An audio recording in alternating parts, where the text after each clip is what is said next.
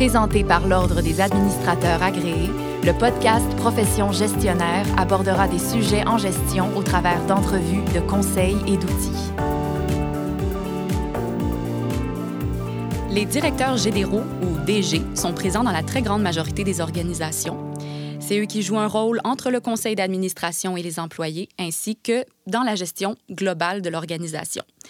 Mais qui peut être DG? Quelles sont les qualités requises pour être un bon ou une bonne DG? Ce sera le sujet de l'épisode d'aujourd'hui avec Madame Carole Trump, ADMA et présidente directrice générale de l'Association des cadres supérieurs de la santé et des services sociaux. Bonjour, Madame Trump. Bonjour, Béatrice. Premièrement, pouvez-vous nous expliquer quel est le rôle du DG? Et deuxièmement, disons, quels sont les mandats qu'on peut confier à un DG en Oui. général? Euh, Je pense que le plus bel exemple pour expliquer le rôle du DG, c'est celui du chef d'orchestre. Oui. Quelqu'un qui dirige autant de musiciens, Mm. euh, autant de, de gens qui sont des travailleurs autonomes, euh, dans un but d'harmoniser, de rendre harmonieux une grande œuvre complexe souvent, Mm. et de la réaliser avec une certaine efficience pour dépasser les attentes des Oui. clients. Euh, c'est quelqu'un qui va inspirer, inspirer clairement par ce qu'il est, son orchestre. Alors, on, on peut rapporter tel quel la métaphore dans la vie managériale euh, d'un directeur général. Euh, pour répondre à votre deuxième question, euh, de- le type de mandat, ben, Oui. ça va dépendre des organisations, je vous dirais, mais règle générale, il peut y avoir des redresseurs. Alors, des gens qui vont être engagés pour euh, faire opérer des changements structuraux im- importants, fondamentaux, qui font généralement assez mal. Ou il y a des gens qui vont avoir un poste pour euh, maintenir euh, le tempo, tout simplement, et euh, créer de l'innovation. Il y a des gens qui sont engagés aussi par leur, leur, leur capacité d'innover. Euh, ça dépend des organisations. Il y a des, des gens qui vont être nommés sur une base intérimaire aussi, des fois pour venir tenir le paquebot pendant quelques temps. Et il y en a d'autres qui sont là depuis et pour longtemps.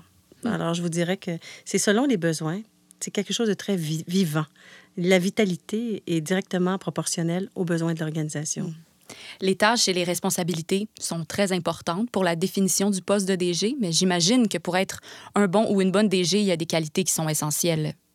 Outre les tâches et responsabilités que l'on retrouve habituellement dans les descriptions de postes concernant euh, l'attribution d'un poste de directeur général, Oui. qui sont du type, euh, c'est organiser, gérer les ressources humaines, matérielles, informationnelles, etc. Bien entendu, il y a des qualités essentielles qui s'ajoutent à ces descriptions-là.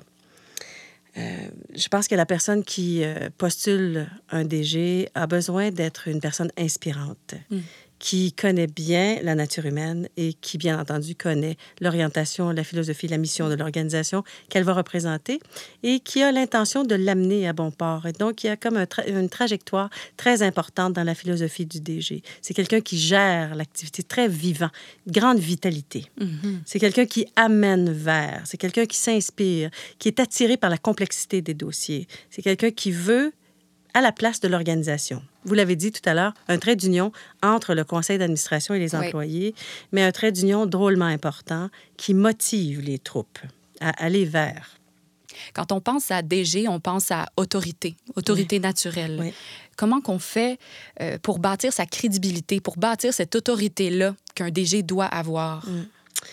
Euh, L'expression autorité euh, a une petite connotation Ouais, assez péjorative. particulière. Ben oui, je dirais, parce que l'autorité, c'est peu convenable. D'accord, je vois. Mais je vous en dirais dire un petit peu plus pour- Oui, par rapport je- à la crédibilité oui, qu'il c'est doit ça. En fait, construire? je- oui, je vous dirais que l'important, c'est de construire une crédibilité. D'accord. Alors, la crédibilité, euh, tout le monde vous le dira, c'est pas quelque chose qui s'achète. Hmm. Ça se gagne par euh, son comportement. Ça, ça relève ni du statut ni du pouvoir. Mhm. La crédibilité, c'est ce que l'autre vous accorde en vous regardant. Ah, Et ça se bâtit parce qu'on est digne de confiance et qu'on est cohérent également et qu'on fait ce qu'on dit et qu'on dit ce qu'on fait. Hmm. Donc, la crédibilité, c'est quelque chose de très précieux qui se Oui. bâtit sur une carrière et qui peut se détruire sur un, Très un mauvais hein? coup. Ah oui. Les organisations évoluent, Madame Trump, les enjeux changent également. Quelles sont les qualités qu'un directeur général se devrait de posséder pour faire face à tous les changements? Être ouvert lui-même au changement. Emboîter le changement quand c'est nécessaire, savoir comment motiver ses employés, leur expliquer clairement les tâches et responsabilités, souligner les bons coups des gens avec qui ils travaillent, leur laisser la latitude, les coups des franges, pour qu'ils aient vraiment euh, trouvé le sens de leur travail et ainsi arrimer les objectifs de l'organisation avec mm. leur performance. Principalement, c'est ce que je vous dirais. Disons que j'ai en face de moi deux DG qui ont les mêmes compétences Comment un DG peut-il se démarquer de l'autre, par exemple? C'est clairement par l'intelligence émotionnelle ah d'un individu par rapport à l'autre. Mm-hmm. À compétence égale, avec toutes les, euh, les caractéristiques euh, rassemblées dans une même personne, ce qui fera la différence, c'est la façon dont le directeur général a trouvé sa façon d'être heureux.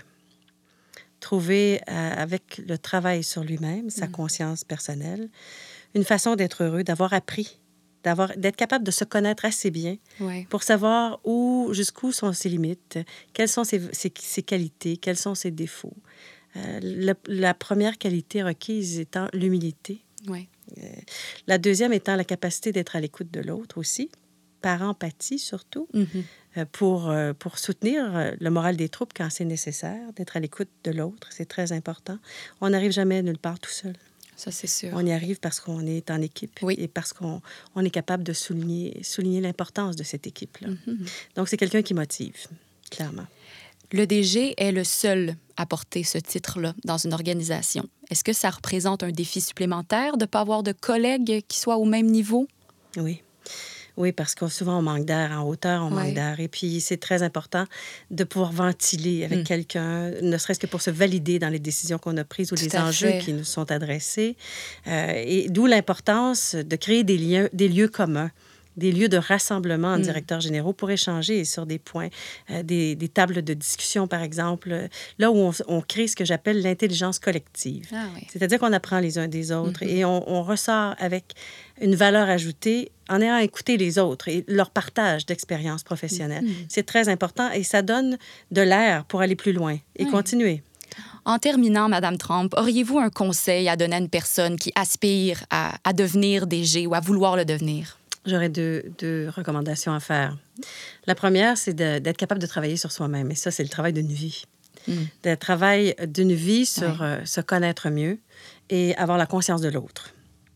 Deuxième recommandation, c'est d'assurer que les valeurs de la personne sont bien alignées avec la mission et les valeurs de l'organisation que cette personne entend représenter mm. pour ne faire qu'un. Ouais. Et ça, c'est fondamental. Pour créer, pour créer de la valeur, il faut que le DG puisse endosser, endosser pardon, entièrement les valeurs de l'organisation qu'il représentera.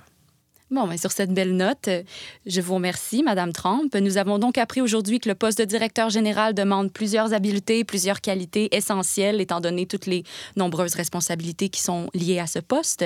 Le ou la DG doit, entre autres, profondément vouloir faire changer les choses, gagner, conserver sa crédibilité, être transparent, avoir une ouverture d'esprit, comme vous l'avez dit, être courageux, oui, avoir une intelligence émotionnelle. Il doit également être intègre et éthique, évidemment. Merci beaucoup. C'était Madame Carole Tramp, ADMA, présidente directrice générale de l'Association des cadres supérieurs de la santé et des services sociaux. Chers auditeurs, si vous voulez partager sur le sujet via les médias sociaux, n'hésitez pas à ajouter le hashtag profession gestionnaire. Merci beaucoup. À la prochaine. Merci beaucoup.